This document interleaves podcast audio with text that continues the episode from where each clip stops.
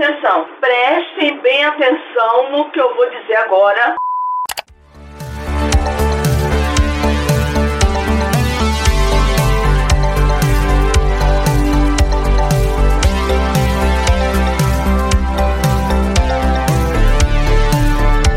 Atrás da cortina. Olá, sejam bem-vindos ao Atrás da Cortina podcast. E para falar de um filme bastante especial, esse longa, por exemplo, já se tornou a oitava maior bilheteria da história do cinema. E a gente está falando, claro, dele, Spider-Man No Way Home, ou Homem-Aranha Sem Volta para Casa. Desde que eu fui picado pela aranha, só teve uma semana em que a minha vida pareceu normal. Foi quando você descobriu.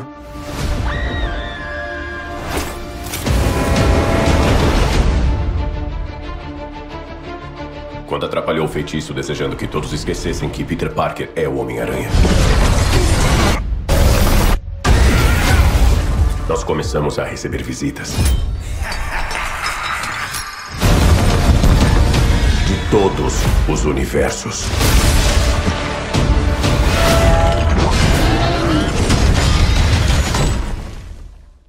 E para participar desse episódio aqui junto comigo, eu tenho dois convidados especiais e um deles é o Francisco Chagas. Seja bem-vindo, Francisco, e conta pra gente, você gostou do filme? E aí, Crislin, tudo bem? E aí, galera, tudo certo? Então, esse daí já se tornou um dos meus favoritos da Marvel. E a gente tem aqui e hoje, fazendo a sua estreia aqui no podcast, a gente também tem ele, o Gabriel Dom Souza. Seja bem-vindo, Dom Souza, e conta pra gente. Você estava com muitas expectativas para esse filme? Boa noite todo mundo, primeira vez aqui.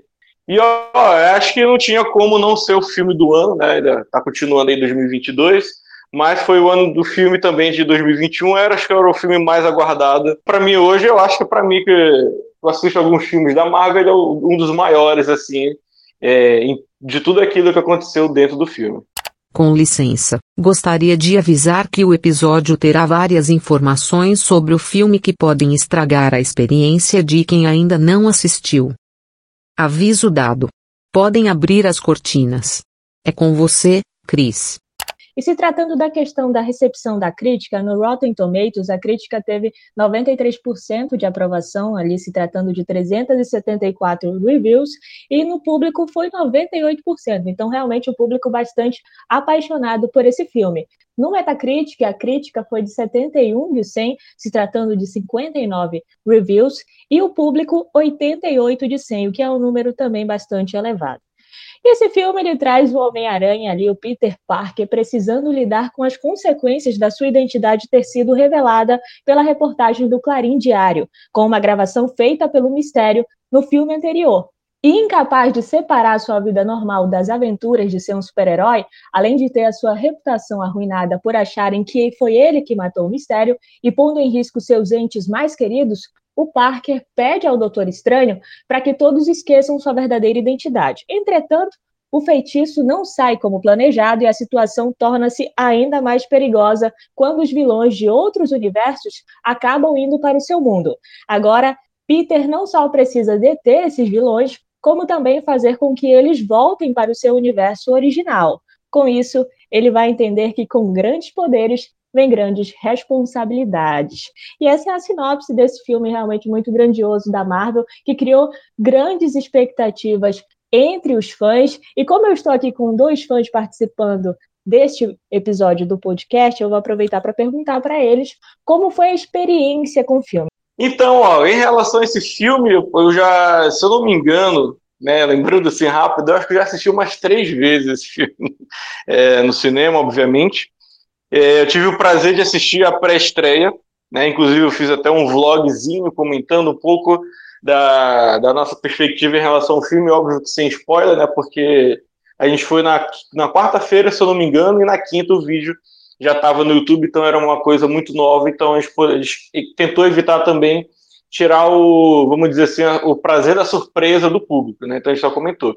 Fui com os amigos, youtubers também, é, cara, a experiência foi sensacional. Acho que são poucos filmes assim que você pode contar no dedo em que você tem é, o cinema todo se transformando num estádio de futebol em determinadas cenas. É, Lembrando-se, por alto, no mínimo três cenas são que faz com que a galera grite.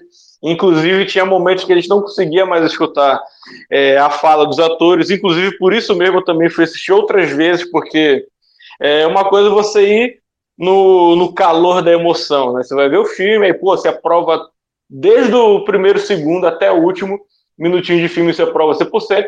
Aí você vai já na segunda vez, o público já está mais calmo, aí tu já começa a analisar um pouco o filme é, melhor, você já começa até a ver alguns que poderiam ser erros de roteiro, digamos assim. Eu também não sou nenhum especialista né, é, de roteiro, mas você começa já a questionar algumas atitudes do filme. Quando você já vai na terceira vez, já é um público muito mais calmo, né? Já tem quase um mês de filme. E realmente aí é quando você consegue assistir o filme e entender é, algumas cenas. Então, para mim, foi é, espetacular, né? Como eles têm essa frase citada no filme, eu concordo que o filme ele possa ter sido sim espetacular entre os filmes do Homem-Aranha e já que ele também faz parte agora, né, da, do universo Marvel da MCU que foi comprado pela Disney também é um dos melhores filmes da Marvel. Eu fui na semana de estreia, é, não assisti as três vezes, mas a experiência que eu tive foi muito boa. É, o cinema estava bem eufórico mesmo, então eu acho que é muito, muito legal ver os filmes da Marvel. Claro, rever depois, mas ver na semana de estreia, porque como tem muitos fãs bem eufóricos, então a gente consegue ter uma outra experiência vivenciando com outras pessoas que são apaixonadas por aquele universo. E como o, o Gabriel falou, então tiveram algumas cenas que foram o ponto-chave, né? Tipo assim, para galera se desesperar aí, que provavelmente a gente vai contar daqui a pouco, e que realmente fez assim o coração bater mais forte, fez a, todo mundo ficar arrepiado no cinema, é, que foi realmente muito emocionante. E, enfim, a partir disso a gente tem aquele, aquela, aquele sentimento é, mais nostálgico com o filme, provavelmente daqui a algum tempo ele vai ter essa coisa e vai ficar marcado assim na, na nossa história de alguma forma, na história, na nossa experiência de assistir filmes é, no cinema. Acabou de me ocorrer aqui, Francisco, que a gente assistiu no mesmo dia. Eu tinha esquecido real. Eu não sei se foi a primeira vez que tu estava assistindo, mas a gente se encontrou lá no cinema. Acabei de lembrar isso, gente. Olha, inacreditável. Mas é isso, a gente acha que assistiu no mesmo dia. E assim, compartilho muito da opinião de vocês. Esse é um filme muito marcante, muito impactante. É, eu sempre digo que eu fui com expectativas em relação a algumas coisas e fui extremamente surpreendida com o que eu vi é, na qualidade do roteiro, no quanto esse filme ele se trata ali do amadurecimento do personagem. Eu achei isso super interessante porque era uma coisa que o Homem-Aranha do Tom Holland sofria muitas críticas do fato da galera achar que ele não era ainda um herói muito completo, de ser de sempre depender de outras pessoas ou coisas do tipo, que não necessariamente quer dizer muita coisa, mas ainda assim a galera exigia um, um pouco mais. E eu acho que esse filme ele é exatamente esse mais. É, propor uma, uma narrativa que agrada os fãs, claro, tem muito fanservice, mas ainda assim consegue ser profunda e, e fazer a gente realmente ficar impactado com o que a gente está vendo. E acho, arrisco dizer que a gente ainda não tinha visto algo assim. Por mais que a gente tenha tudo bem, Vingadores, a reunião dos super-heróis e tudo mais, mas eu acho que aqui Homem-Aranha é, é, um outro nível, é um nível diferente, mexe muito com as emoções dos fãs, principalmente aqueles mais apaixonados pelo herói, que acompanharam a trajetória, inclusive, quando ele era interpretado é, pelos outros atores, no caso, Andrew Garfield e o Tobey Maguire. Então, assim, foi uma experiência única, estava com amigos, é, e foi muito bacana poder acompanhar no cinema. Confesso que chorei, me emocionei, achei graça, enfim, foi um misto de emoções, assim, eu acho que eu estava muito entregue ao filme e eu fui surpreendida positivamente, eu diria. Então, é, essa é, foi a minha experiência com o filme. E já que a gente falou né, das nossas experiências, agora eu quero saber das impressões de vocês. É meio óbvio que vocês gostaram, mas ainda assim eu quero que vocês falem agora, deem o veredito de vocês sobre esse longa. Eu vou começar com o Francisco. Então, Crislen, é, como eu falei anteriormente, logo no início, eu considero que realmente ele é um dos meus filmes favoritos da Marvel. não é o meu favorito do Homem-Aranha. Hoje, o meu favorito do Homem-Aranha é ainda o, Homem-Aranha no Aranha Verso, é, por todas outras questões também que envolvem o filme. Mas, assim, ele é um filme que tem uma dimensão do herói que é impressionante, sabe? Então, é um herói que se desenvolve bastante, é, que a gente vem acompanhando a jornada é, do, do Homem-Aranha.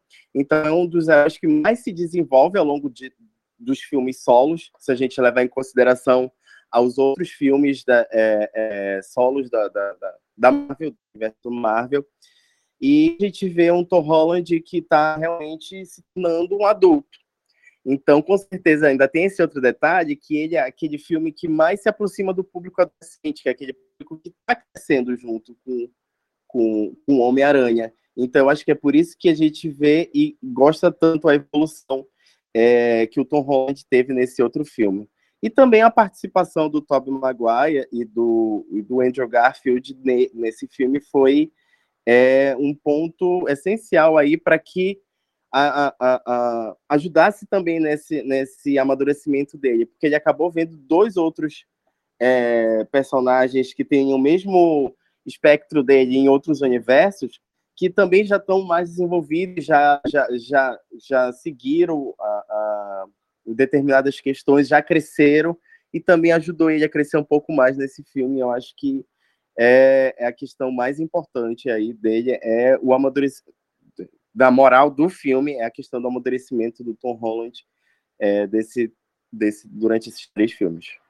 Então, vou usar também uma frase aí do. Eu acho que foi ele que falou, o Érico Borgo. Se eu sou fã, eu quero service, né? Então mandem fanservice pra gente. Só que também eu acho que eles poderiam também começar a tentar é, analisar um pouco até que ponto né, os fanservice eles conseguem classificar o filme, porque eu acho, sinceramente, muito difícil alguém falar que o filme é ah, nota 9, nota 8. Não tem como, né? O nosso lado de fã, o coração, a parte afetiva com o Andrew, com o Toby, faz com que a gente transforme o filme numa nota 10, né? Mas por tudo isso, assim, eu deixo nota 9, já é, excluindo também alguns possíveis furos do, do filme. Concordo com o Francisco Neto também em relação ao que ele falou sobre o desenvolvimento do Peter Parker, do Tom Holland né, que é o que é o Homem-Aranha que de fato a gente percebe que o público queria, né? No primeiro filme, no segundo Os Vingadores, você vê o, o Peter muito criticado pelo, pelo público em relação a, ao apoio do Tony Stark, né? Tudo que ele fazia era por causa do Tony Stark. Então, isso eu acho que ele tem a chance agora com os próximos três filmes, né? Que parece que ele vai fazer, se ninguém cancelar ou mudar alguma coisa. Vamos ter uma nova trilogia é, do Homem-Aranha, então agora o Tom, ele, o Tom, o Tom Holland, né, ele tem tudo nas mãos para poder fazer um personagem, é, digamos assim, mil vezes melhor do que foi no, no Homem-Aranha 1 e no 2, e de fato agradar o público, né, porque é, o público ainda se afeiçoou ele muito com a participação também do, do Toby e do Andrew, como o Francisco falou, que ajudaram ele no amadurecimento, né, de mostrar mais a parte humana que de fato para você ser um herói, ou então para você continuar naquela saga, você tem que ter perdas, você tem que aprender com aquelas perdas e seguir com aquelas perdas, porque querendo ou não a vida é, ela continua, né? Então assim, no geral mesmo minha nota fica para 9, é um filme excelente, eu acho que no geral de todos os filmes do Homem-Aranha, eu posso eu coloco ele como segundo, ainda sou um pouco saudoso em relação a isso. Eu deixo lá o o Homem-Aranha do Tobey Maguire, o segundo, né, o Spider-Man 2 em primeiríssimo lugar, e o do Aranha Verso, né, que é a animação da Disney, foi, acho que foi lançado ano, ano passado, retrasado, ficaria em terceiro. Mas, assim, você trabalhando mais pela parte do fanservice, da, da nostalgia de você ver diversos personagens, a gente pode muito bem colocar é, esse último agora do Tom em primeiro e o segundo, o Aranha Versa, ou vice-versa, né? um em primeiro e o outro em segundo. Mas é isso que eu poderia dizer mesmo, é deixar é, nota 9 aí pro Homem-Aranha sem volta para casa. Eu concordo com você até na sua escala de filme. O meu preferido também é o Homem-Aranha 2, ainda lá com o Tobey Maguire, com o Alfred Molina. Sempre tenho uma nostalgia muito grande em relação a esse filme. Assim, desde a primeira vez que eu assisti, eu gostei muito da, da narrativa, da proposta, e o Tobey era um Homem-Aranha incrível. Então, esse continua sendo meu filme mais querido do Homem-Aranha, digamos assim. Mas, assim, em relação ao fanservice, eu acho sim que ele interfere na questão das notas, não tem como. O retorno do, dos outros personagens acabou é, criando essas grandes expectativas entre o público. A gente vê o reflexo disso nas críticas. Eu acho que elas são tão positivas porque eles entregaram o que a galera já estava esperando, porque foi tão falado que eu até já estava naquela expectativa. Se a crítica detonar é porque a participação dos meninos é fake. E quando a crítica amou muito, os fãs, principalmente, falando crítica público, e não a galera, da, enfim, da crítica especializada, quando a nota foi muito boa, eu disse, então, é realmente a participação do, dos dois outros Homem-Aranhas está confirmada, na, e, e, por isso a galera está gostando bastante. Então, isso realmente mexe com, com, com os fãs mexe com o público, mexe com as notas que eles vão dar em relação aos filmes, mas também eu, eu vou dar um pouco de é, voto de confiança para o roteiro desse filme. Eu acho que se não fossem, acho que se fosse somente essas participações é, e o roteiro não fosse tão bom, eu acho que, sei lá, eu acho que a crítica ia ser negativa. O que me conquista nesse filme, sobretudo, é o roteiro, porque ele consegue, além das participações, a gente tem as participações lá para mais da metade do filme, eu diria, se eu não estou muito enganada, né? É, a especulação da galera era que era 30 minutos, né? Eu não tenho esses dados agora. 30 minutos de tela né, desses personagens. Então, realmente, é um filme muito longo para 30 minutos de tela daquela galera. Então, ele tem muito para contar no outro restante do tempo, até das interações com os vilões e tudo mais. Então, o roteiro desse filme, ao trazer a questão do amadurecimento, ao explorar o Tom Holland, como ele não tinha sido explorado nos filmes anteriores, esse, para mim, é o ponto alto né, desse filme. E justamente porque o Tom ele é um ótimo ator. Se a gente for pegar ele já no início da carreira, lá em O Impossível, ele já arrebentava no drama.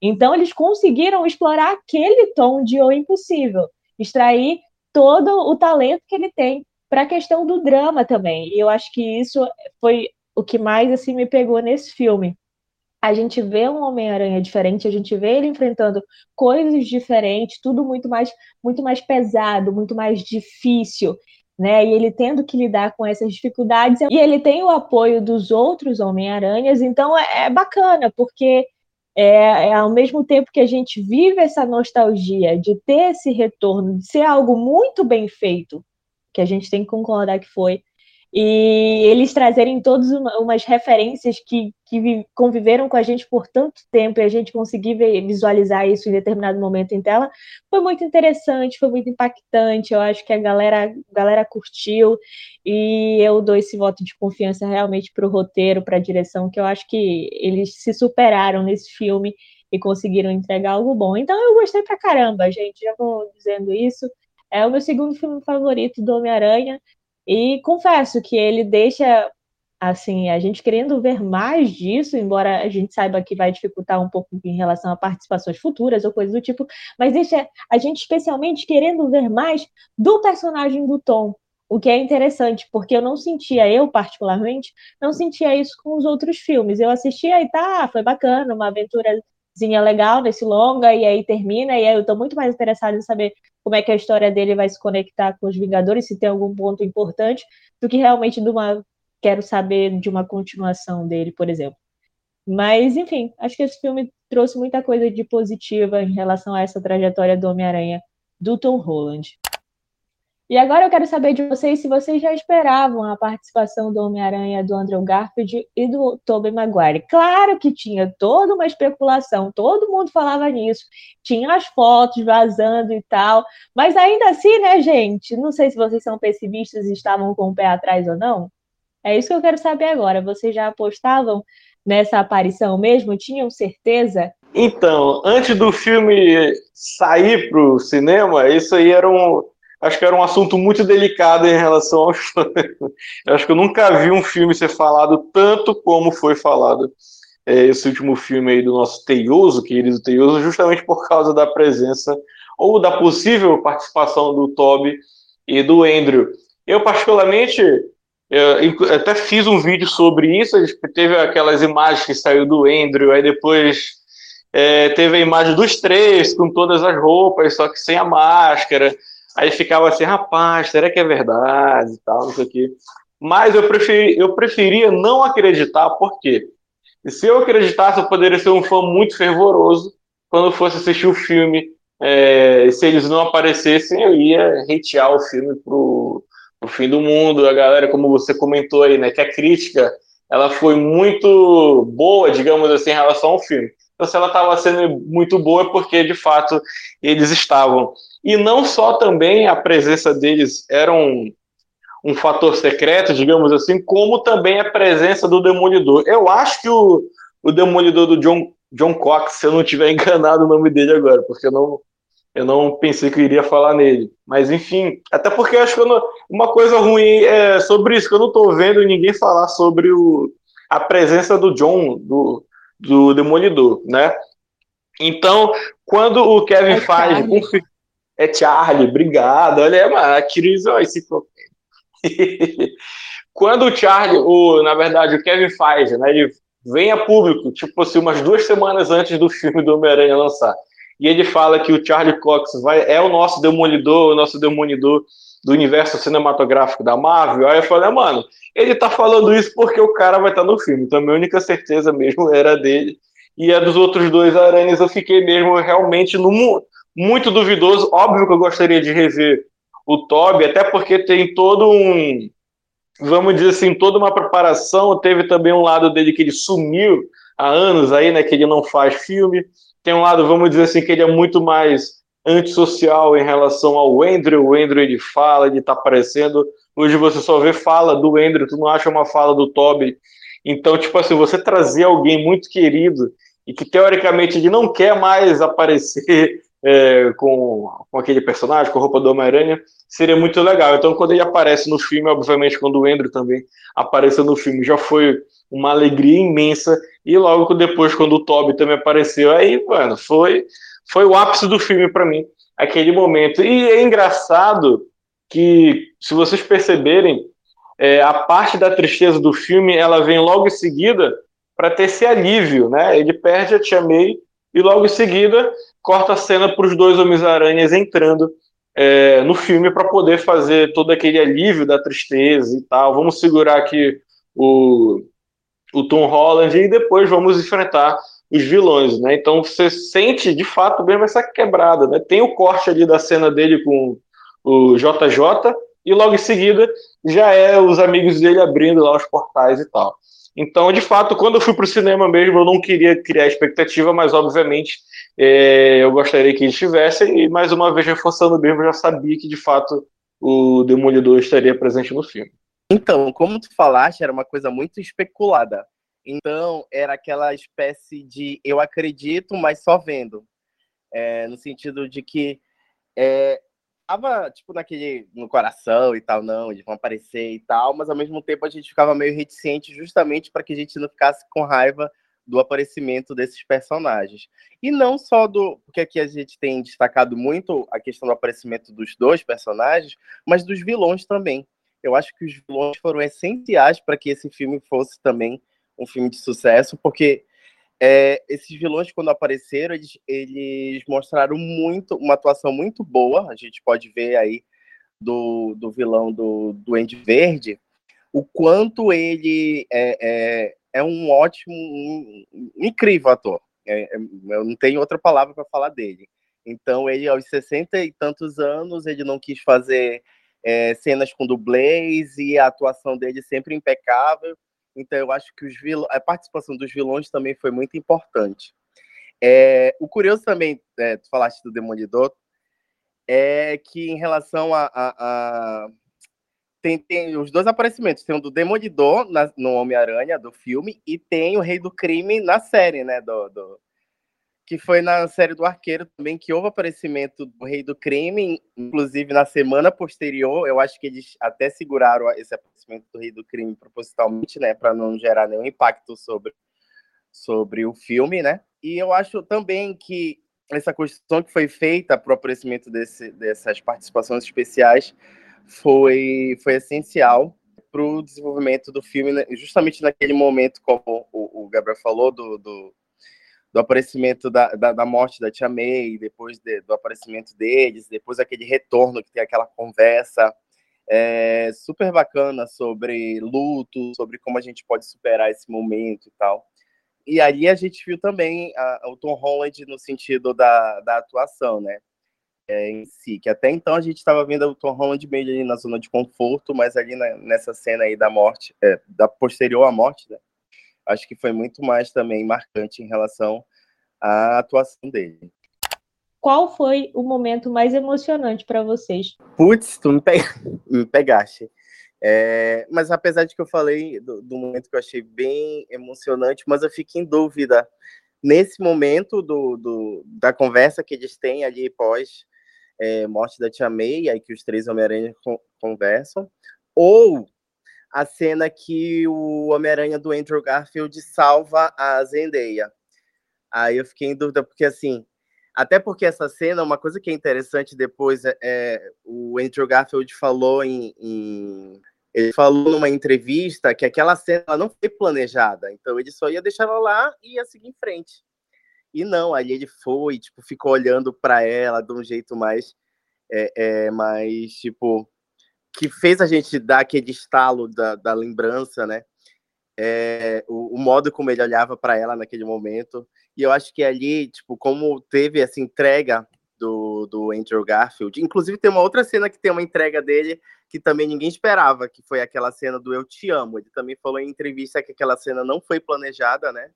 Então, tipo, ele falou Eu Te Amo e os dois ficaram, tipo, meio perdidos. Foi justamente é, é porque não estava no roteiro do filme e o Andrew Garfield ele aproveitou. Eu acho que ele tem esse, esse, essa coisa, o tino para fazer é, essa, esse, esses incrementos é, no personagem dele. E eu acho que essas coisas ajudam muito para. Como é muito visceral, ajuda muito para que essa cena, essas cenas se tornem bastante emocionantes. Sim, de fato, houve essa confirmação, né, do improviso do Andrew, e ele é um cara muito talentoso, né? Tá aí quase confirmadíssimo para disputar o Oscar, quase porque ainda não saiu, né, a lista dos indicados ao Oscar, mas ele é um dos mais cotados, né, para concorrer como melhor melhor ator por Tic Tic Boom. E eu acho que de todos, é, de todos que retornaram, pelo menos, ele era o que você via na cara dele o quanto ele estava muito feliz de estar lá, e eu acho que isso era o mais incrível. E Dom, qual foi o teu momento mais emocionante do filme?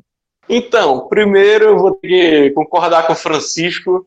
É, todas as cenas que ele acabou de citar para a gente são cenas extremamente importantes é, no filme. Eu acho que até inclusive essa aí dele salvando a MJ também, para quem assistiu lá os outros filmes, ele perdendo a Gwen. Acho que a galera até deve ter chorado nessa cena, lembrou e tal. Mas, assim, cara, como fã, eu tava lá em 2002, quem teve também a oportunidade de assistir o filme do, do Toby lá em 2012, depois de 2004. Eu acho que quando ele passa pelo portal, eu vou, eu vou deixar essa cena aí como uma das melhores cenas do filme, no, no sentido de que é, era uma cena que tu, a gente queria que acontecesse, mas não sabia que iria acontecer. Né? Então, acho que era o ápice de aconteceu realmente. Então, estamos felizes, não também desmerecendo as outras cenas, é mais mesmo a parte é, do saudosismo. Mas se não existisse essa, acho que eu ficaria com certeza com a do Andrew salvando a MJ, porque é, foi uma cena triste no Spider-Man do Amazing Spider-Man 2, né, dele perdendo lá a Gwen, tirando, obviamente, para mim, não sei se vocês concordam, aquela mãozinha na teia, eu achei nada a ver. tentando salvar ela, mas tirando essa, essa, essa parte da, da teia, né, fazendo uma mãozinha assim, o resto, toda aquela cena ali é muito triste, e ele tendo essa redenção agora, salvando a MJ, que é a Zendaya, acho muito importante. E também reforçando o que a Cris falou também, eu acho que o Andrew ele merecia voltar ao papel por tudo que ele mostrou ao público, né? Ele era fã, hoje em dia já estava já estão repostando de novo, é a primeira vez que ele foi na Comic Con, fantasiado de Homem-Aranha e tal. Então eu acho que assim, para o público, o Toby ele fica muito mais na parte da nostalgia, né, de ser o primeiro Homem-Aranha, de ser o cara que de fato começou é, a abrir esse tipo de filme, e do outro a gente tem um lado mais amoroso pro Andrew, né? De que, porra, o cara ele gosta, ele queria estar tá ali de fato, poderia ter tido um Homem-Aranha 3, Ele se bobear, se eu não me engano, também ele foi até cogitado em entrar para os Vingadores, né? Mas depois a Sony trocou o personagem para poder sim ceder o Homem-Aranha de fato para os Vingadores. Então acho que ele deve ter sentido muito, muito mais essa troca do que o Tobey tendo o quarto filme do Aranha que estava confirmado e foi cancelado, né? Então, para mim, eu vou deixar a cena do Tobey passando ali pelo portal. E quanto à minha cena mais emocionante, eu vou destacar aqui a morte da Tia May. Olha, me pegou, assim, principalmente quando ela soltou a, a frase, né, com grandes poderes vem grandes responsabilidades. Eu fui às lágrimas mesmo, entendeu? Que eu sou emocionada, eu sou dessas. Então foi, foi muito interessante, assim, acho que, que a cena dela morrendo, a dor ali nos olhos do Homem-Aranha do Tom Holland. Então, para mim, foi essa a cena que realmente mais me pegou, assim, e muito pela atuação dos personagens. Eu confesso que eu não esperava. E eu acho que esse é o ponto alto desse filme em relação às expectativas. Porque se a gente for parar para pensar nos outros filmes, enfim, nos dois anteriores, eu acho que nenhum deles tem uma vibe assim para um personagem importante ou do convívio do Peter morrer. E nesse eles acabam criando, né, é, esse ambiente ali onde ele vai ter em algum momento que enfrentar essa perda muito difícil. E claro, depois ele vai ter todo, vai encontrar todo um apoio, mas ainda assim eles criaram esse ambiente né, essa proposta para esse filme e eu acho que foi muito interessante, apesar de ter ficado muito, muito triste, mas foi uma cena assim muito muito emocionante de assistir.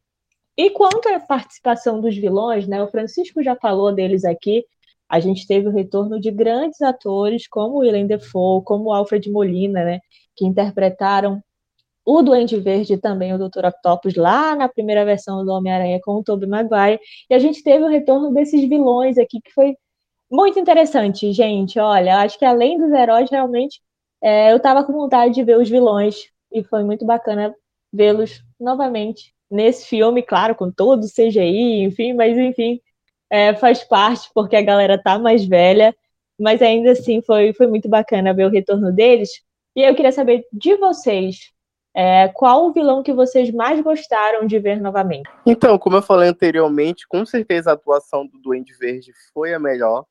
É, assim, porque o, o ator já tem um, uma longa trajetória, uma longa estrada aí de, de atuação, né? Então eu achei que ele foi o melhor dentre os, dentre os vilões. Mas eu acho também interessante o, o, e divertido o vilão também, o Jamie Foxx, né? que, que ele foi muito tipo no filme dele em si ele nem teve tanto de é, tipo tanta coisa assim não foi algo extraordinário mas aí a gente pôde aproveitar muito mais dele eu acho que nesse filme do Homem Aranha até porque também tem outras discussões como até discussões é, raciais que aí faz aquela é, a pequena menção do, do Miles Morales né, né no, no finalzinho do do Homem-Aranha e tal. Então aí tem todo um negócio que aí ainda vai, é, ainda ajuda mais a, a, a, presença dele. Olha, só puxando aí também o é, rapidamente sobre o Jamie Foxx, né? Eu também curti essa, essa parte quando ele cita mesmo do ah, será que tem algum Homem-Aranha negro e tal, e todo mundo, olha, é claro que existe o Miles Morales, né? Então ficou é, muito legal e também teve essa mudança dele, né? Que no outro filme ele era tanto a aparência física dele quanto a do personagem era uma e agora completamente outra e até mesmo chegando um pouco mais próximo do Electro que seria nas HQs, né? Então também até hoje ninguém entende por que, ele virou aquele azulão lá no, no filme do Homem-Aranha.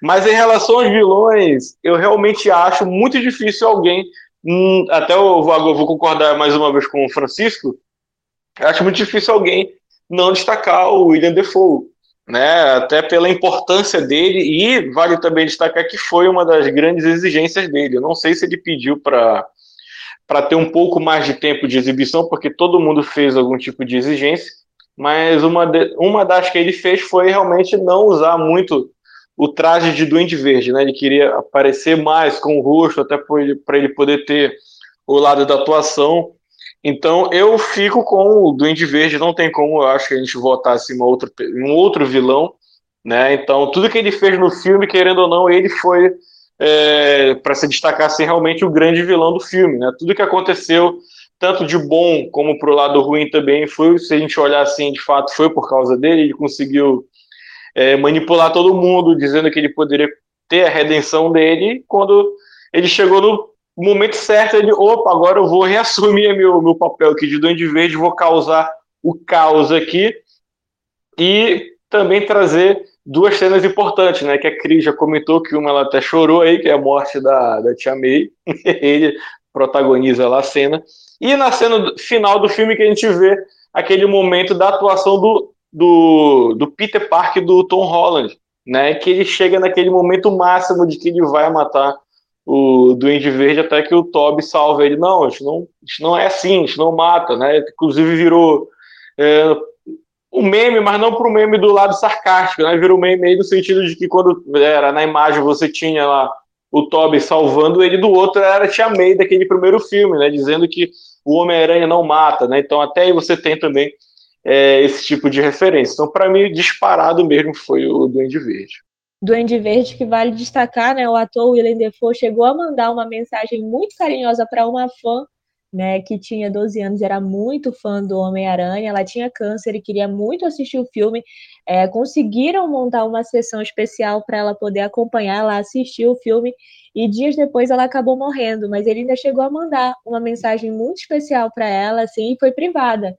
É, não, ele não liberou para a imprensa, não, foi só para a garotinha, a Sofia Vitória, de, dois, de 12 anos, e para os familiares dela. Uma atitude aí muito bacana. E claro, ele é o vilão de maior destaque do filme, mas olha, o meu, o meu lado nostálgico, ele realmente ficou muito empolgado por ver o Alfred Molina de volta. Não vou mentir, é, reconheço e destaco, claro, a atuação do William Defoe como Duende Verde nesse filme, com certeza o vilão que mais se destacou, que mais tinha relevância talvez ali para a trama, mas eu queria muito ver o Alfred Molina, mesmo com o CGI e tal. Hello, Peter! E é sobre isso. Eu gostei muito de ver ele de volta. Agora, eu queria saber de vocês se vocês sentiram que faltou algo no filme ou se vocês não gostaram realmente de alguma coisa. Então, vamos lá. vamos justificar o porquê que o filme não tirou 10, né? Olha, é, a gente pode citar um pouco, não, não, que seja ruim do roteiro, né? Mas assim, a gente vê mesmo um pouco da, da falta de maturidade do, do Tom Holland como Homem-Aranha, né? Não da atuação dele, só para a gente poder entender mesmo a situação. A gente vê ali que, querendo ou não, é, todas as confusões que aconteceram, elas só aconteceram por causa dele, né? A primeira ali é do Doutor Estranho tentando fazer o feitiço, e ele errou né? Complicou todo o feitiço ali do Doutor Estranho. Eu, particularmente, é, eu tô com o Doutor Estranho, né? Eu me, eu me irritei na cena. Eu falei, mano, te decide, cara. E no final tem toda aquela confusão, vem o surgimento do, do multiverso. Inclusive, até é, o pessoal ficou. Como é que o Doutor Estranho é, consegue perder a paciência com um garoto fazendo feitiço? Deixa um garoto. Mas, pô, já pensou se tá fazendo uma coisa, tem uma pessoa ali é, te perturbando para toda hora ficar mudando, né? Então, obviamente ele teve esse lado. E eu acho que o outro lado também negativo, digamos, mas óbvio que se a gente pensar, é, tudo faz parte para o amadurecimento dele, né? Mas ele poderia. E tem que ter filme, né? Senão não acontece. Então teria esse lado um pouquinho chato, digamos assim, dele da, da, da falta de maturidade. E o outro dele querer tentar salvar é, todos os vilões, sendo que o, o Strange já havia dito, Peter, gente tem que devolver eles para os seus lugares, o lugar deles não é aqui. E aí também entra um pouco do protagonismo da Tia May, como a Cris falou, né? No primeiro e no segundo filme, talvez ela não tivesse tido tanta importância como no terceiro, né? Porque ela entra justamente do lado humano, de tentar salvar todo mundo, né? Então, essa, como a Tia May do primeiro diz que o, que o Homem-Aranha não mata ninguém, essa May tentou também mostrar ah, que todos nós temos é, salvação. Mas tirando essa parte do, do, do não amadurecimento, né, da imaturidade é, desse Homem-Aranha, eu poderia destacar alguns erros, não sei se a gente pode dizer que seria um erro de, de roteiro, vocês, eu até gostaria de ouvir aí a Cris e o Francisco sobre. Eu fiquei curioso com duas coisas em relação ao filme que não explica. É, em relação ao feitiço, as pessoas que viriam atrás do, do Peter Parker, elas conhecem quem é o Homem-Aranha, ou seja, o, o Dr. Octopus, todos os vilões ali, eles sabiam quem era o Homem-Aranha. Agora, tem a cena lá que a gente destacou aqui também, do, do Jamie Foxx falando pro, pro Andrew Garfield que ele pensava que o Homem-Aranha era negro, ou seja, ele não sabe que o Homem-Aranha era o Peter Parker, muito menos ele não sabe quem era de fato o Homem-Aranha. Né? Então, isso seria um erro, digamos assim, né? Porque se ele não sabe, ele não deveria estar ali naquele meio. Então, essa seria a minha primeira pergunta, se vocês concordam ou tem alguma outra é, teoria para justificar, pra... óbvio, tirando né, a necessidade de ter um vilão ali, né? E poderia ter colocado outros vilões daquele filme, acho que talvez o, o Duende Macabro poderia ter voltado no lugar é, do Electro, que sabia quem era o Homem-Aranha. Né? E a minha segunda, o meu segundo questionamento, eu só fui ter de fato vendo o filme duas vezes, porque é, duas vezes depois da estreia, porque na pré-estreia não tinha como você escutar o diálogo. Então, quando o Tobey Maguire ele aparece, ele fala: "Eu estou atrás do amigo de vocês". É, então, dá a entender que ele já está naquele universo que ele está atrás do, do Tom, né? Então, eu não sei se essa parte, essa fala do, do Toby, ela poderia se considerar algum tipo de erro, ou realmente não, ele tinha que estar ali, porque do Andrew ele só vai, chega e tal. Tanto que isso justifica o porquê dele briga com o Andrew, né? Ele começa a soltar teia porque ele sabe que o Andrew não é o Peter Parker daquele universo. Né? Então tem todas essas partes assim que eu posso considerar talvez um erro do filme. Né? Eu acho que mais erro mesmo seria a presença do Electro, já que ele não sabe quem era o Peter Parker. Para mim ficaria é, esse tipo de questionamento em relação à parte negativa. Agora, de fato, o resto, em relação ao amadurecimento, a presença dos vilões, o desenvolvimento deles, é, eu achei top. A, a, o desenvolvimento também do Tom Holland como Aranha também é, ficou muito bom. Então, é esses dois tipos de, de questionamento que eu tenho aí para deixar no ar, ou vocês também discutirem algo. Então, sobre uh, o primeiro ponto, assim, tu assistiu três vezes, então talvez tu tenha é, uh, possa falar melhor desse assunto do que eu, mas eu vou dar a minha impressão, eu só assisti uma vez. Em relação à questão do Homem-Aranha Negro, eu não sei se ele fala diretamente pro Andrew, ele não fala pro Tom. O Tom se apresenta para ele e o Tom ele realmente não conhece. E aí ele fica naquela bronca, tipo, égua, não existe um Homem-Aranha negro, é outro branco aqui. Eu fiquei com ah, essa impressão. Não, o não, Francisco não. Vai essa... me corrigir se for. Tá. É só só para terminar, essa, essa fala é quando o Andrew Garfield tira a máscara e vai salvar ele, entendeu?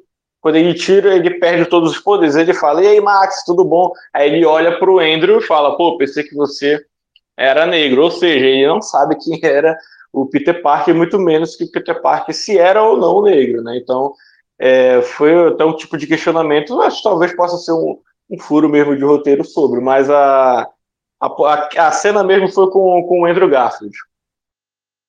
Nossa, pois eu tenho uma memória selada de que teria sido com o Tom, então eu já estou equivocada aí. O segundo ponto é que, é minha impressão novamente, é que o, o personagem do Tobey realmente já estaria naquele mundo, porque o, o menino que está trazendo eles, ele não consegue, eu acho que, abrir portal para outro universo. Então, realmente, ele está abrindo ali e ele tá procurando o Tom, porque o Tom, naquele universo, ele já é conhecido como Homem-Aranha. Então, qualquer um que cai naquele mundo, eu acho que já vai saber sobre o Tom, porque não se fala em outra coisa. Então, talvez por isso ele já sabia do Tom. Que o Tom era Homem-Aranha, disse que estava procurando um amigo deles e tal. Até porque a própria MJ e o Ned também já são conhecidos como amigos do Homem-Aranha. Então, por isso, talvez ele soubesse. Foi a impressão que eu tive. Eu acho que, na, na verdade, isso que tu falaste faz até sentido pro Jamie Foxx.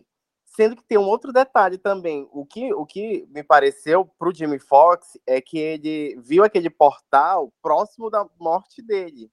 Então, talvez ele viu ali como um ambiente de fuga, por isso que ele caiu no universo. Posso estar errado também.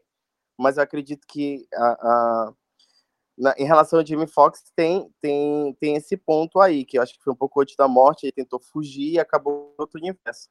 Agora o outro eu não, não sei muito bem se é. Pode ter sido realmente um furo de roteiro aí, sim. Agora, em relação a, ao filme em si, aos pontos é, negativos que eu considero, primeiro, É, em relação ao personagem do Doutor Estranho, que eu não acredito que o Doutor Estranho seja tão burro assim. Já não tinha melhorado muito no, no filme dele. Como é que de repente ele regrediu pro, pro filme do Homem-Aranha? Acho que só para se, se, arrumar ali no roteiro, porque tem a, a história do, é, do feitiço que ele não consegue controlar, é, que ele podia ter definido, mas também provavelmente não teria filme, que ele podia ter definido e ter dito, não, a gente vai fazer tu esquecer, é, todo mundo do, do, mundo esquecer que aquela cena aconteceu, a cena do, do, do Clarim, que, que aquela cena não foi vista na mente das pessoas. Ele poderia ter feito feitiço aí, também não teria filme, né? É, e o outro ponto também é, é ele se perder e per, é, tipo, ele perder para o menino só porque o menino sabe mais de matemática do que ele. Eu achei meio um, um, um, uma coisa muito. Eu vou ajeitar isso aqui para ficar certinho no roteiro. Então, eu acho que a participação do Estranho, em geral, foi meio bocó. É, em relação a, ao que o personagem já tinha evoluído no Doutor Estranho 1. Então, na verdade, eu acho que ele, ele ficou meio perdido aí no, no filme do Homem-Aranha. É, e também eu acho que a questão do multiverso no Homem-Aranha, nesse Homem-Aranha, a gente só está mais, é, teoricamente, mais esclarecido sobre o multiverso, porque a gente assistiu a série da, da, da, do WandaVision e do Loki, que tem uma explicação muito mais é, minuciosa sobre o multiverso. Porque senão, quem, eu acho que quem não assistiu as séries, eu acho que fica um pouquinho mais perdido sobre o multiverso. Ou também quem assistiu o Homem-Aranha no Aranha Verso, que eu acho que fica muito mais explicado é, sobre o multiverso do que nesse Homem-Aranha. Mas fora isso, filme só o filé. Sim, eu acho que até porque essas explicações eles vão querer dar no filme do Doutor Estranho. Então, por isso eles não quiseram se aprofundar aqui, provavelmente, porque tem tudo isso, né? O fato deles conectarem os filmes é o que dá né, a chance de ter esses personagens, bons personagens, grandes personagens, poderosos, encaixados nesses filmes onde eles não têm muita utilidade. E esse, infelizmente, é o caso do Doutor Estranho. O meu problema com Homem-Aranha também é, é, esse, né, que vocês destacaram, é essas coisinhas que não casam muito bem, né, de você dizer assim, nossa, mas isso é, é tão infantil, isso aqui, quando você termina o filme, você para para pensar, de fato, Dom, é, tudo foi causado pelas decisões do Homem-Aranha. Olha, tipo, tá, tá sofrendo, perdeu a meia, aconteceu tudo isso, isso é tudo culpa sua, entendeu? Você começou isso aqui lá atrás, com, com o feitiço, com o Doutor Estranho. E a questão do Doutor Estranho também me irrita um pouco, mas eu, eu sempre penso na questão de Vingadores, entendeu? Ele lá sustentando o negócio do Rio, enquanto ele poderia fazer muito mais. Então, é muito de roteiro, eles acabarem inutilizando esses personagens que poderiam ajudar de alguma forma para dar destaque a outros. E, tipo, em Vingadores, o Tony precisava morrer, então a gente vai botar o Doutor Estranho para ficar segurando esse Rio aqui, vai botar Capitã Marvel, enfim, o resto que tem aqui para não fazer nada e bora deixar o Homem de Ferro se sacrificar. E é um pouco disso aqui no filme do Homem-Aranha. O destaque tinha que ser dele. Eles tinham que criar de alguma forma, né, essa confusão toda e acabaram optando por essa estratégia aí. Não sei se foi a mais correta, mas assim, é, faz sentido, né? Ele, a tentativa dele de querer consertar as coisas e tal. A gente aceita. Não foi a melhor saída, não foi, mas enfim, né? É o jeito aceitar. E isso foi o que mais me incomodou nesse filme também. Foi aquilo que eu saí do cinema refletindo e dizendo, mas, ué, ele procurou, né? É pesado, mas foi bem isso. E eu queria saber de vocês se vocês acreditam que esse filme vai ter alguma chance no Oscar.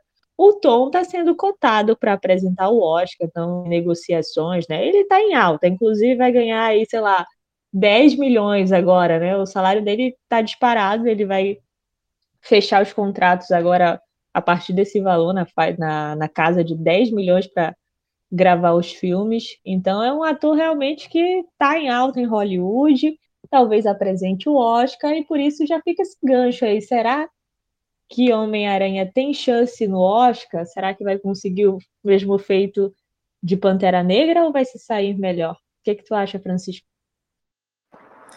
Olha, apesar de eu ter gostado muito do filme, mas é, ele tem algumas falhas de CGI, então eu acho que ele não deve entrar em efeitos visuais.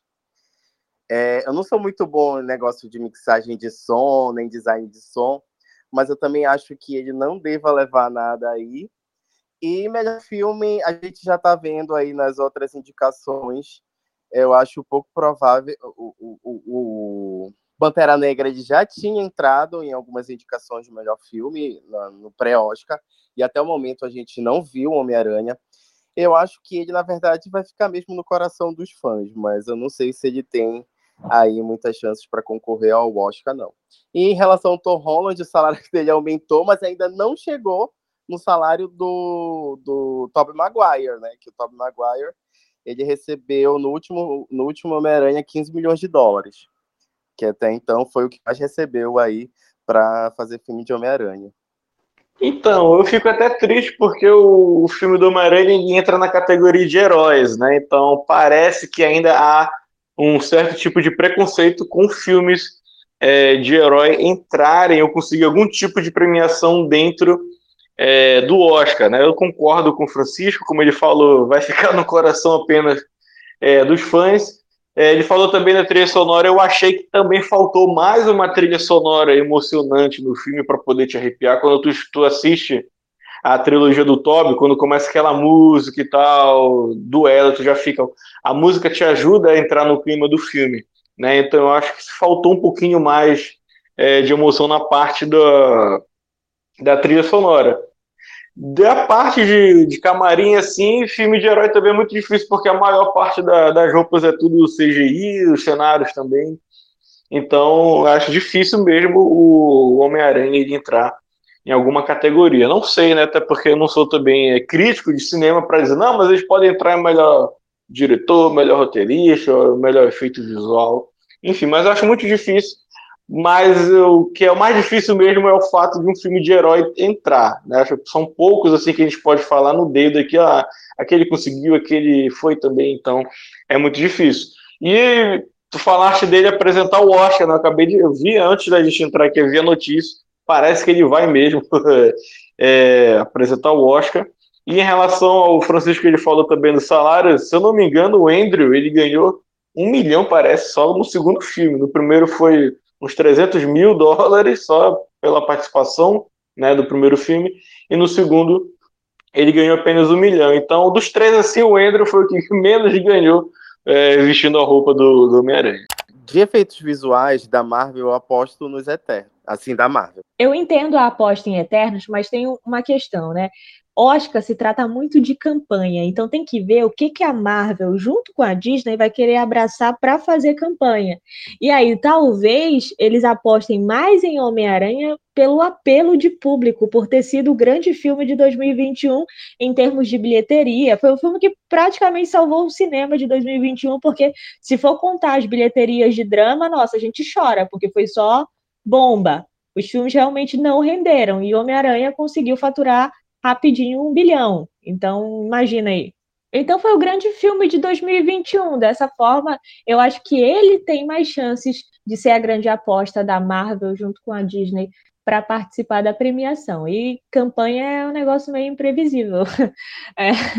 Emily em Paris participou do Globo de Ouro, mesmo sendo uma série muito ruim da Netflix, porque a Netflix fez uma campanha poderosa. Então, Fica aí, né? Talvez a, a Marvel venha com toda a força para fazer a campanha para Homem-Aranha. Inclusive, depois de ter finalizado os efeitos, aí que aumenta essa possibilidade também.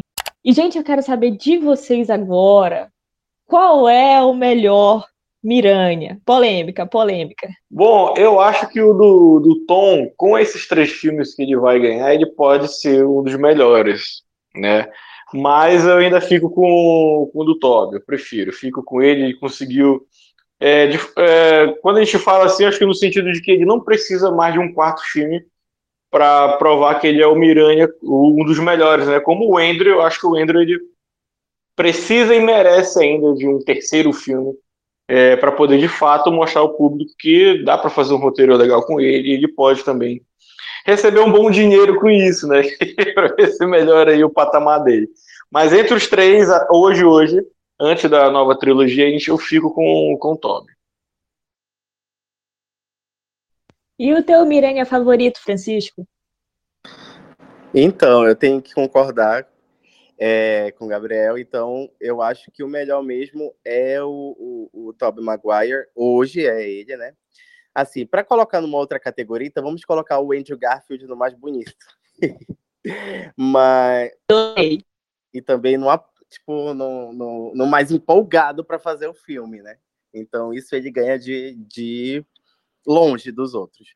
Mas eu acho que realmente hoje o Tobey Maguire ele entregou mais é, em drama, entregou mais em é, na forma de fazer o Homem-Aranha ali mais próximo do que é, ele é dos quadrinhos e, e, que faz a gente nos apaixonar por, pelo personagem, né?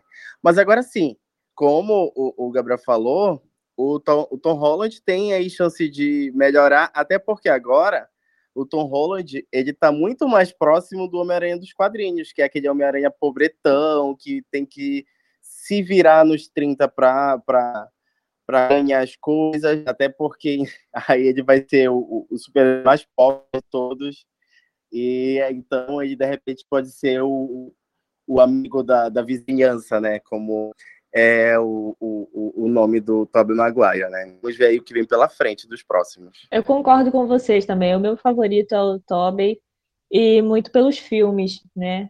O relacionamento dele com a Mary Jane, enfim, os vilões, toda aquela atmosfera que foi criada ao longo dos três filmes é aquilo que, que me encanta. Não é à toa que o meu filme favorito é o segundo, né, com o Dr. Octopus. Então, para mim, ele é o meu favorito. O Andrew, vocês já sabem, ele é espetacular e o Tom vai ter a chance dele, claro, de se provar no futuro. A gente vai aguardar aqui. Eu torço muito para que dê certo, porque ele, ele é um bom ator. Eu gosto dele desde o Impossível, gente, de 2012, quando ele era um adolescente. Então, ele é realmente muito talentoso e tem muito para mostrar. Então, bora torcer para que tudo dê certo aí. Só uma coisa, Cris, lá no, do Toby também, eu acho que o maior defeito do, do, do, terceiro, né, é sempre, né, parece que o Venom nunca dá certo no, no, nos filmes de Homem-Aranha, né? nos filmes em geral, na verdade, né. Ele foi ruim no Venom 1, ruim no Venom 2 e no ruim também no Homem-Aranha lá, né? Então ele, é, ele que atrapalha sempre. É verdade, é verdade. E bem, vocês já estão tocando no assunto aí de que o Tom Holland ele vai ter essa oportunidade de se provar como o grande Homem-Aranha dos cinemas. Eu quero saber de vocês o que vocês esperam para o futuro do personagem, considerando aquele final.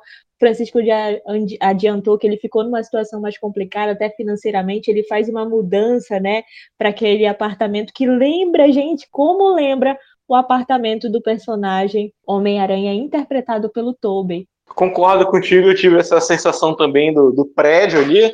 Inclusive, quando ele vai entrar, né, já tem aquele cara lá perturbando ele, paga o aluguel, paga o aluguel. Até pensei que aquele ator ele fosse aparecer de novo, tipo, só para para dar uma zoeira lá e tal, mas ele não apareceu. E quando ele entra no apartamento, fiquei, mano, muito parecido com, com o apartamento do primeiro Aranha, do Toby.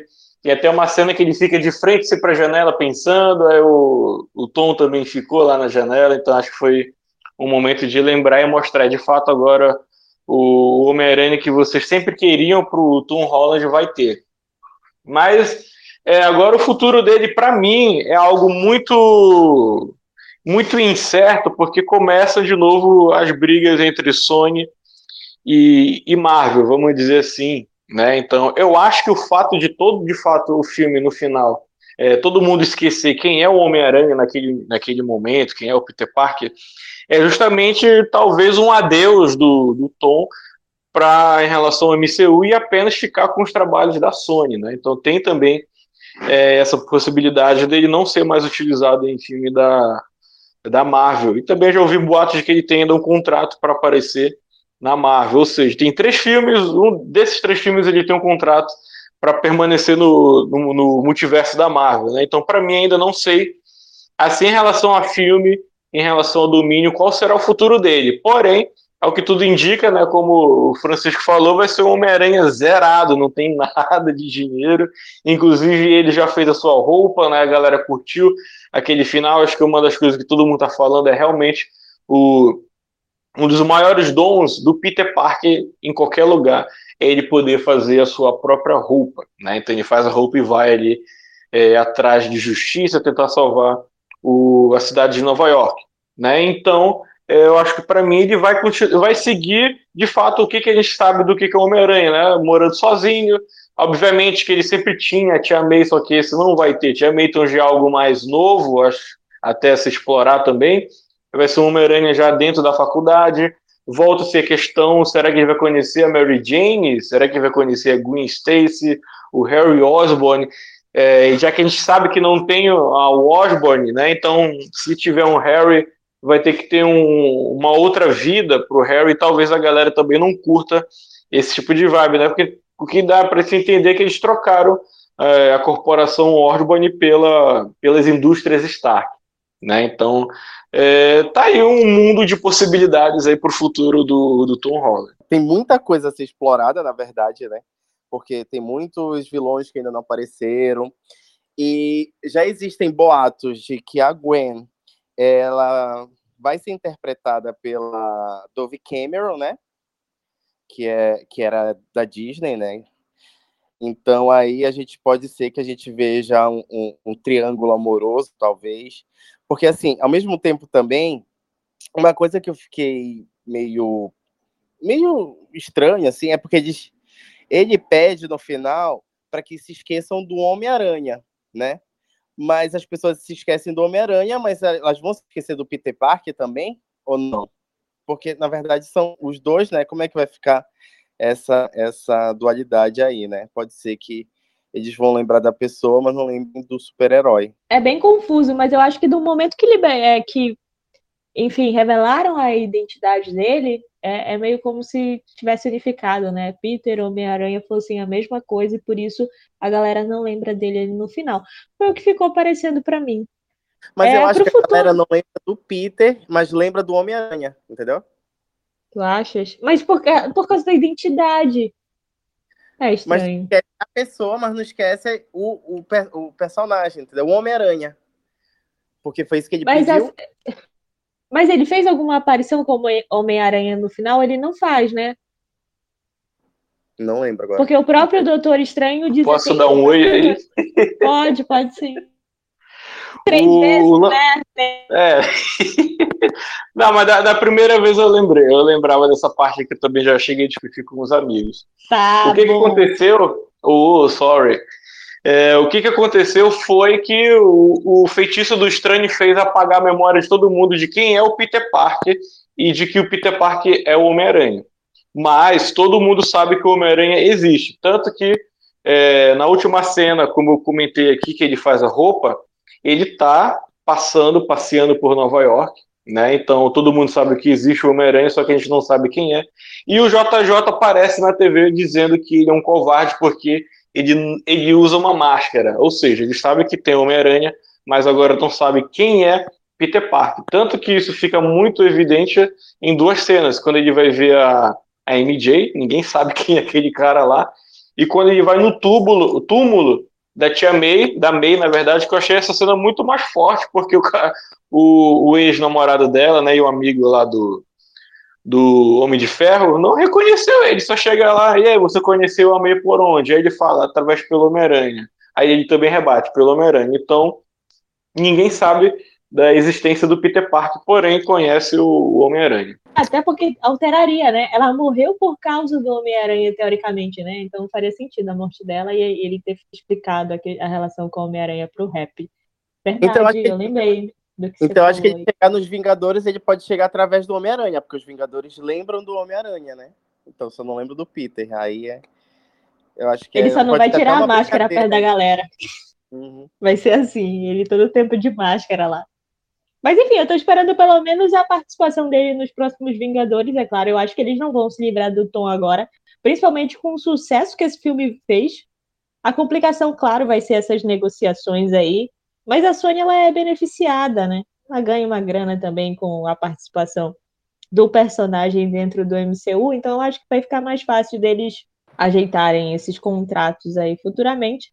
Mas é, é grandes chances mesmo dessa próxima trilogia, se de fato ela vier a existir, de serem filmes mais paralelos, né? Não serem tão conectados assim com, com o MCU. É aguardar para ver. Já tem um pé atrás com a Dove Cameron, mas veremos. Né? Eu acho que uma das coisas muito inteligentes que eles fizeram com esses filmes foi a questão de não quererem repetir personagens.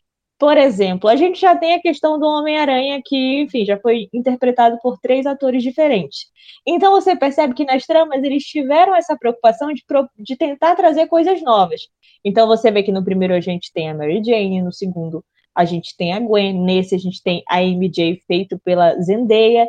Então eles tiveram esse cuidado e eu acho que isso foi sempre muito interessante, assim, de você conhecer novas propostas em relação ao personagem que teoricamente a gente já conhecia, já estava familiarizado.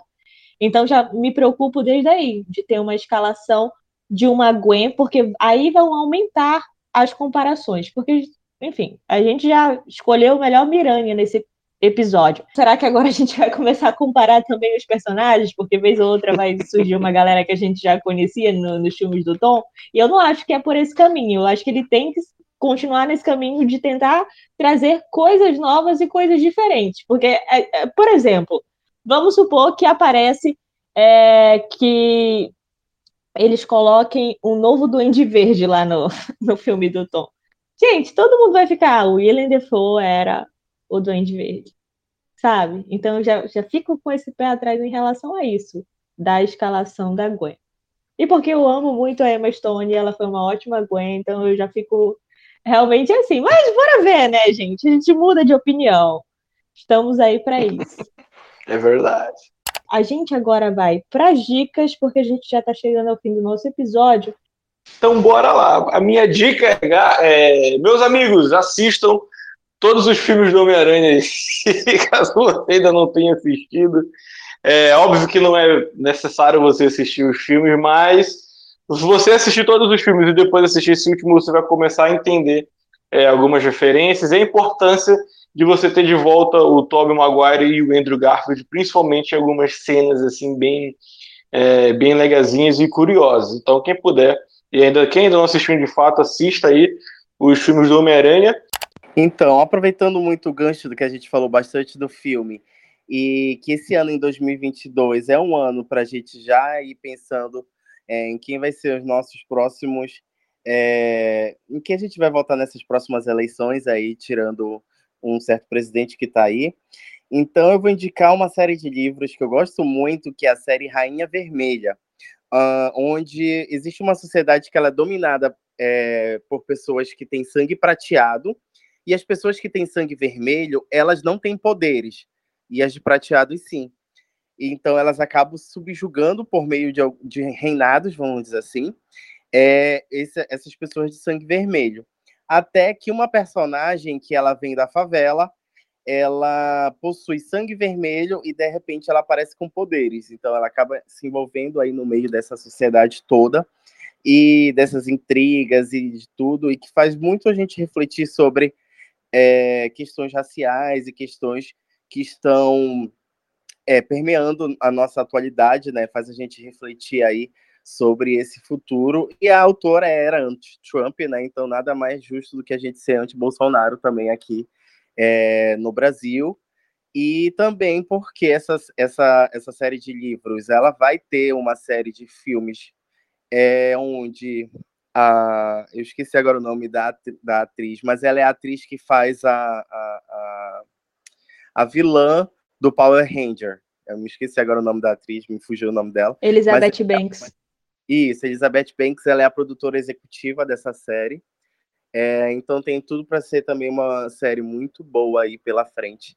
Maravilhoso. Eu gosto de convidados como o Francisco porque eles dão aquele tom mais cult para o podcast Indicando o Livro. Maravilhoso, obrigada, Francisco. E como a gente está chegando na reta final, eu aproveito para agradecer a participação de cada um de vocês. Eu vou começar com o Dom Souza. Então, muito obrigada, Dom, pela sua participação. Espero que você volte aqui mais vezes. E aproveita e já faz a sua publi. Opa, tamo junto, Cris. Então, ó, muito obrigado pelo convite para poder participar aqui do podcast Atrás da Cortina. Quem quiser me acompanhar aí nas redes sociais, no Instagram é só botar arroba gabriel.domsouza com S, é só escrever Dom Souza que já vai tá aparecendo. Quem quiser acompanhar meu trabalho no YouTube é só digitar TV Pulsátil no YouTube, lives, vídeos, vlogs, Enfim, então mais uma vez, muitíssimo obrigado. Obrigada, Dom. E agora eu vou com ele, Francisco. Muito obrigada pela sua participação. Ele que já é nosso convidado aqui ilustre, já participou outras vezes, volta vez ou outra aqui para bater um papo interessante com a gente. Muito obrigada, Francisco. Aproveita e também faz a sua publi. Muito obrigado mais uma vez por ter me dado esse espaço de estar compartilhando um pouquinho do que é, eu gosto da, de, dessa, dessas experiências da cultura pop né, que é algo que me fascina muito. É, eu queria também é, agradecer esse bate-papo que eu tive com o Gabriel também. É, agradecer também vocês todos aí que estão acompanhando a gente e chegaram até o final desse, desse podcast. É, quem quiser me acompanhar nas redes sociais, eu tenho um Instagram literário, que é o Litera Urban, vocês podem seguir. E também no TikTok, Francisco Chagas Neto, que vocês podem me encontrar por lá é, fazendo não dancinhas, né, mas falando também muito de livros e cultura pop.